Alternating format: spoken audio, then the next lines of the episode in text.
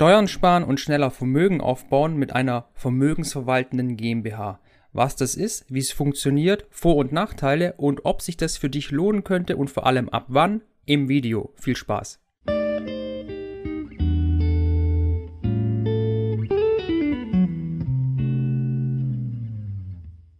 Wie immer, es handelt sich um keine Aufforderung, etwas zu tun, auch keine Steuer- oder Rechtsberatung.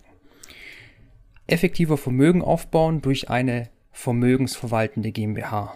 Andere Namen sind Spardosen GmbH, Depot GmbH oder VV GmbH für vermögensverwaltende GmbH. Immer wenn ich eins von den Begriffen ähm, nenne, rede ich aber vom gleichen Konstrukt.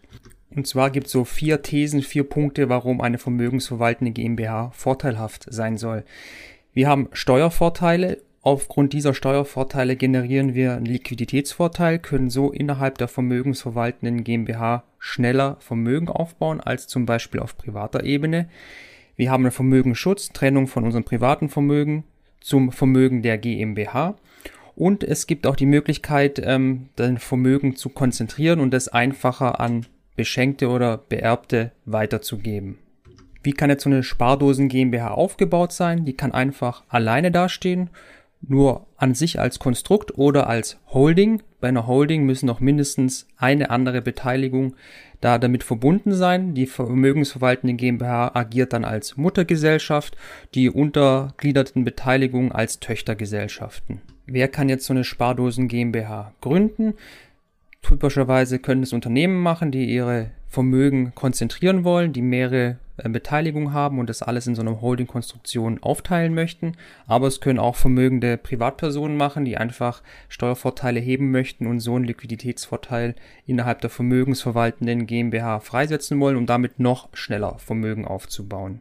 Wichtig ist bei allen dieser vermögensverwaltenden GmbHs, das werden wir später nochmal genau beleuchten, ist, dass der Geschäftszweck nur das Verwalten von eigenem Vermögen ist, vom Vermögen der vermögensverwaltenden GmbH, sonst nichts.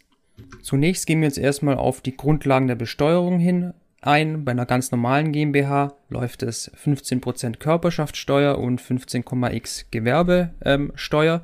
Macht summa summarum ungefähr 31% Steuern, die wir bezahlen müssen in dieser GmbH.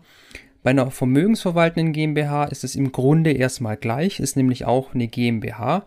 Allerdings durch diesen speziellen Geschäftszweck Verwalten von eigenem Gew äh, äh, Vermögen erhalten wir quasi eine Steuerreduktion auf die Gewerbesteuer, sodass wir am Ende da nur noch mit 15% Körperschaftssteuer im Basisschnitt dastehen. Und das ist natürlich ein deutliches, ähm, deutliches weniger im Vergleich zur privaten Ebene, wo die durchschnittlichen ähm, persönlichen Steuersätze für die meisten, die sich über sowas Gedanken machen, bei über 40% liegen. Und diese Steuervorteile, die haben jetzt Auswirkungen auf verschiedene Arten von Vermögen, die wir innerhalb der vermögensverwaltenden GmbH ähm, ähm, besparen können, aufbauen können. Dazu gehören Aktien, ETFs, Beteiligungen, aber auch Immobilien. In all diesen Bereichen gibt es Steuervorteile, die uns ähm, Liquiditätsvorteile bescheren können zu unserem Gunsten. Wie das aussieht, gucken wir uns jetzt im Detail an. Bei Aktien ETFs gibt es zwei relevante Punkte, die wir genauer anschauen. Einmal Kursgewinne und zum anderen Dividenden. Hier speziell mit der Bemerkung Anteil am Unternehmen unter 10%. Mehr kriegen wahrscheinlich wir nicht hin, wenn wir eine Aktie, ähm, die an der Börse gelistet ist, kaufen, glaube ich nicht, dass die meisten Zuschauer es schaffen, mehr als zehn Prozent von diesem Unternehmen zu kaufen, weil das ist so eine Grenze, an der spezielle Steuerregeln gelten. Gucken wir uns später bei den Beteiligungen nochmal an und gleich im Detail, wenn es um die Dividenden geht. Wir haben jetzt hier in der Tabelle mal Aktien und ETF-Kursgewinne und Aktien-Dividenden und ETF-Dividenden ähm, verglichen ähm, mit dem Steuersatz, den man einmal privat zahlt und einmal in der Spardosen GmbH. Und gleich in der ersten Zeile sieht man diesen deutlichen Steuervorteil gegenüber privat in der Spardosen GmbH für Aktienkursgewinne ist nur 1,6 Prozent ungefähr zu besteuern.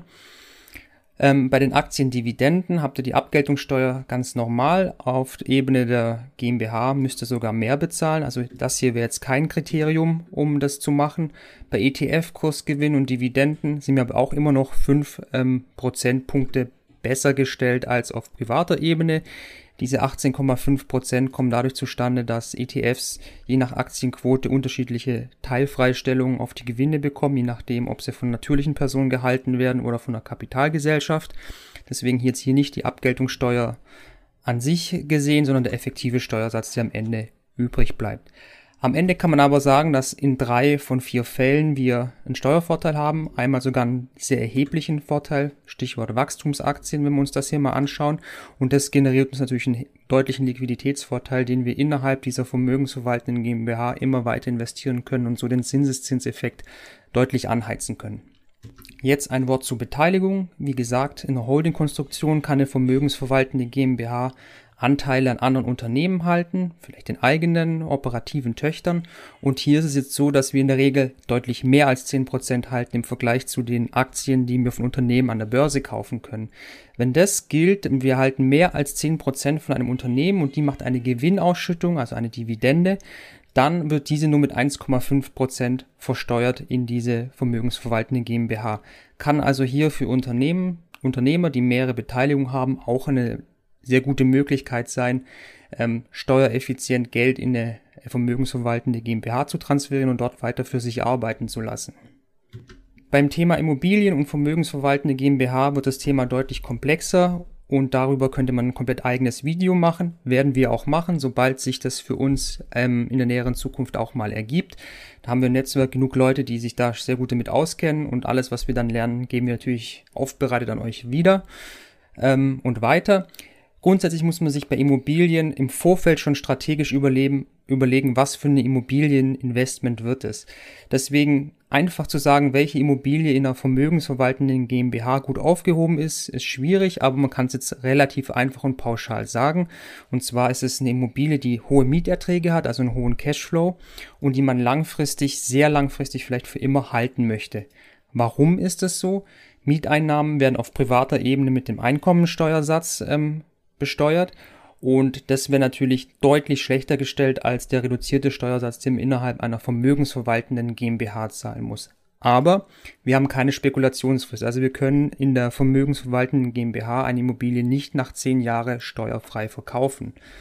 Das sind so wesentliche Punkte. Zum Beispiel, wenn wir klare Verkaufsabsicht haben, dann ist es möglicherweise besser, eine private, eine Immobilie ins Privatvermögen zu kaufen, um dann nach zehn Jahren diese steuerfrei mit dem Veräußerungsgewinn zu verkaufen, der unter Umständen sehr viel größer ist als die Steuerersparnis der Mieteinträge innerhalb der vermögensverwaltenden GmbH.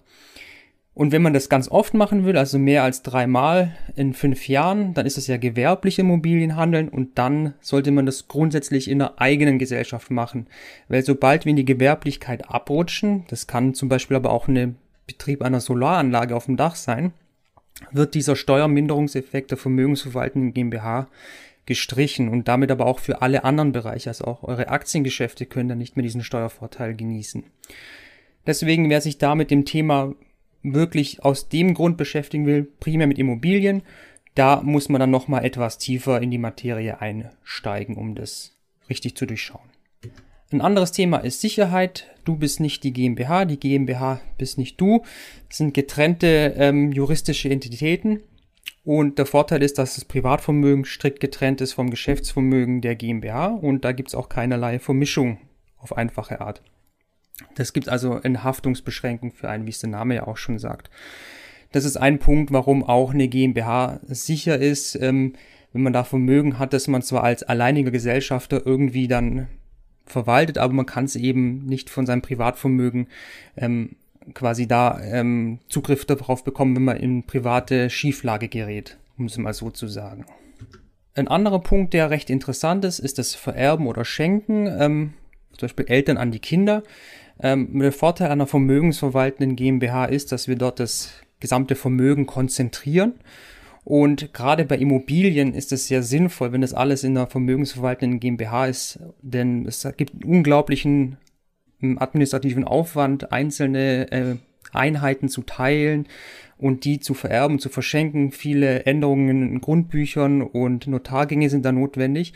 Und es ist recht geschickt, wenn man einfach einen gewissen Wert, also einen Anteil, Geschäftsanteil an der vermögensverwaltenden GmbH schenkt oder vererbt. Und da kann man auch gut Freibeträge nutzen. Man kann als Eltern seinen Kindern alle zehn Jahre Anteile im Wert von 400.000 Euro ähm, steuerfrei verschenken oder erben. Und selbst darüber hinaus ist dann die, die Besteuerung, die notwendig wird, recht gering. Natürlich gibt es die vermögensverwaltenden GmbH nicht umsonst. Nichts ist umsonst.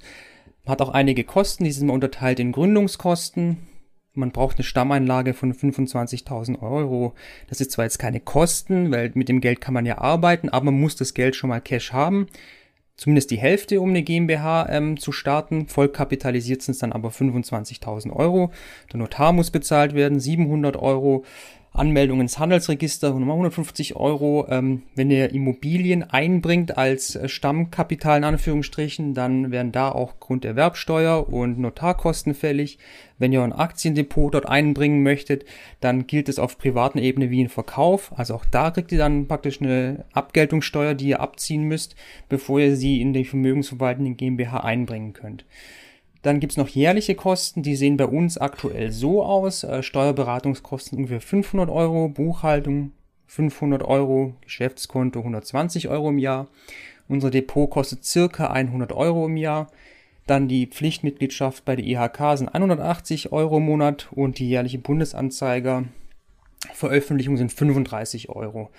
Ähm, das ist ein bisschen weniger, als man so angibt. Für die weiteren Berechnungen nehmen wir dann den durchschnittlichen Preis, was so kursiert, was eine vermögensverwaltende GmbH kostet. Das sind so zweieinhalb bis 3.000 Euro pro Jahr. Eine andere Frage, die sicher viele interessiert, ist immer, wie bekomme ich Geld auch wieder raus aus der vermögensverwaltenden GmbH? Gibt es prinzipiell drei Möglichkeiten. Ihr könnt als Geschäftsführer euch ein Gehalt auszahlen, unterliegt dann der Einkommensteuer. Ihr könnt eine Gewinnausschüttung an die Gesellschafter machen, das ist dann die Abgeltungssteuer, also ihr zahlt eine Dividende. Oder ihr gebt ein Darlehen an euch, das dem Zinsumfeld ähm, dann korrekt geschuldet sein muss. Also es muss dem Fremdkostenvergleich standhalten. Man kann sich jetzt nicht für 0%, für 0 ein Darlehen geben, wenn aber der Vergleichszins bei 2% liegt. Das ist allerdings die einfachste Art, äh, Geld auszuzahlen. Muss aber natürlich irgendwann auch wieder zurückgezahlt werden. Jetzt die große Frage, ab wann könnte sich das denn lohnen? Punkt eins ist, der ganz klar ist, die Steuerersparnis, die ihr durch das Konstrukt habt, die sollten auf jeden Fall größer sein als die jährlichen Kosten. Wenn wir jetzt mal eine einfache Rechnung machen, Überschlagsrechnung, ein 100.000 Euro Aktiendepot mit einer Rendite von 10%, macht 10.000 Euro Gewinn. Privaten Ebene kommt die Abgeltungssteuer, das ist ungefähr dann 2.600 Euro. Und der Kursgewinn, nehmen wir an, ist ein Kursgewinn, der wird quasi in der vermögensverwaltenden GmbH für ja, 1,5% also fast nichts versteuert. Das heißt, da haben wir dann immer noch die Steuerverwaltungskosten von 2.500 bis 3.000 Euro. Das heißt, ja, hält sich da ungefähr gerade so die Waage. Also ab diesem Bereich, wenn es man Aktiendepot betrachtet, ab 100.000 Euro kann man sich überlegen, ob das Sinn macht. Je mehr, desto besser. Vor allem auch, wenn der persönliche Steuersatz doch deutlich hoch liegt, über 40 Prozent, weil dann kommen immer mehr Vorteile ähm, bei Einnahmen, die dem persönlichen Einkommensteuersatz unterliegen, zum Tragen, wie zum Beispiel Mieteinnahmen. Ein anderer Punkt, wo es äh, vorteilhaft sein kann, ist, wenn ihr mehrere Beteiligungen habt und Vermögen aufbauen und konzentrieren wollt, kann man auch, gerade wenn man über 10% an Beteiligungen hält, also an der jeweiligen äh, Beteiligung über 10%, auch da kann man es dann sehr günstig in die vermögensverwaltende GmbH überführen, das Geld. Und ein ganz wichtiger Punkt ist, wo man bedenken muss, ist es einem möglich, das Geld in der vermögensverwaltenden GmbH auch für längere Zeit zu lassen, dort für sich arbeiten zu lassen, weil nur dann kommen wirklich diese Liquiditätsvorteile nach mehreren Jahren auch im Zinseszins an. Wenn man mit dem Geld arbeiten und leben muss, also das Geld rausziehen muss, dann braucht man sicher deutlich höhere Beträge, ab wann sich das wirklich lohnt. Kommen wir jetzt zum Fazit. Was sind jetzt die Möglichkeiten von einer vermögensverwaltenden GmbH? Also wir haben ganz klar den Steuervorteil, der an vielen Ebenen zu einem Liquiditätsvorteil führt. Vermögen kann abgesichert werden, weil es einfach strikt getrennt ist vom privaten Vermögen. Das Übertragen, also Schenken oder Erben, kann einfacher gestaltet werden, als, unters, als es unter anderen Umständen möglich ist. Und wir haben auch jetzt mehr Möglichkeiten, steuerliche Gestaltungsräume zu nutzen. Zum Beispiel im Bereich Aktien mit dem Sparerpauschbetrag von 800 x Euro pro Jahr sind alle Werbungskosten abgedeckt. In der vermögensverwaltenden GmbH als Geschäftsführer könnt ihr auch mal überlegen, ob es sinnvoll ist, mal zu einer Hauptversammlung zu fahren und das als Kosten abzusetzen. Auch die Reisekosten dorthin möglicherweise. Gibt also da mehr Ideen. Ein anderer subjektiver Punkt, aber für mich ein ganz bedeutender Punkt ist das Skin in the Game. Wenn man erstmal dieses Konstrukt aufgebaut hat, dann hat man Hammer in die Hand bekommen und dann fängt man auch an, nach Nägeln zu suchen, die man in die Wand reinklopfen kann.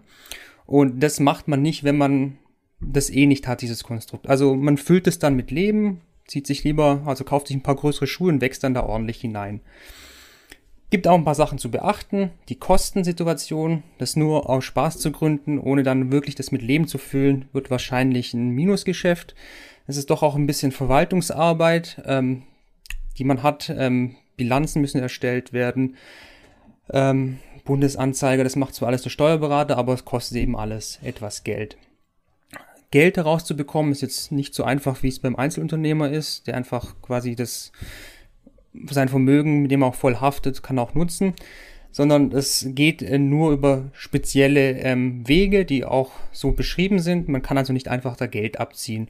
Und es gehen auch einige an Pflichten einher. Wie gesagt, ähm, Buchführung, Bilanzierung, IHK, Pflichtmitgliedschaft, ist doch einiges zu tun. So, das war das Video. Ich hoffe, es konnte ein bisschen Einblick in dieses Thema geben. Stellt mal noch gerne in die Kommentare eure dringenden Fragen, was wir nicht beleuchtet haben, was wir vielleicht im Ergänzungsvideo oder in der Version 2 mit beleuchten sollen. Ansonsten freue ich mich auf euch beim nächsten Mal. Tschüss. Danke, dass du bei dieser Podcast-Folge dabei warst. Du konntest was mitnehmen? Leite ihn gerne an deine Freunde weiter, die mit dir Vermögen aufbauen wollen. Geteilte Freude ist doppelte Freude. Alle wichtigen Links der Folge findest du in den Show Notes. Wenn du den Geldschnurrbart Podcast aktiv mitgestalten möchtest, verlinke @geldschnurrbart auf Instagram und stell uns deine Frage. Vielleicht ist sie dann schon bald Thema in einer neuen Folge. Ansonsten hilft uns jede Bewertung auf iTunes oder Spotify. Vielen Dank dafür. Auf das unser Vermögen und unsere Zufriedenheit weiter wachsen. Bis zum nächsten Mal, dein Geldschnurrbart.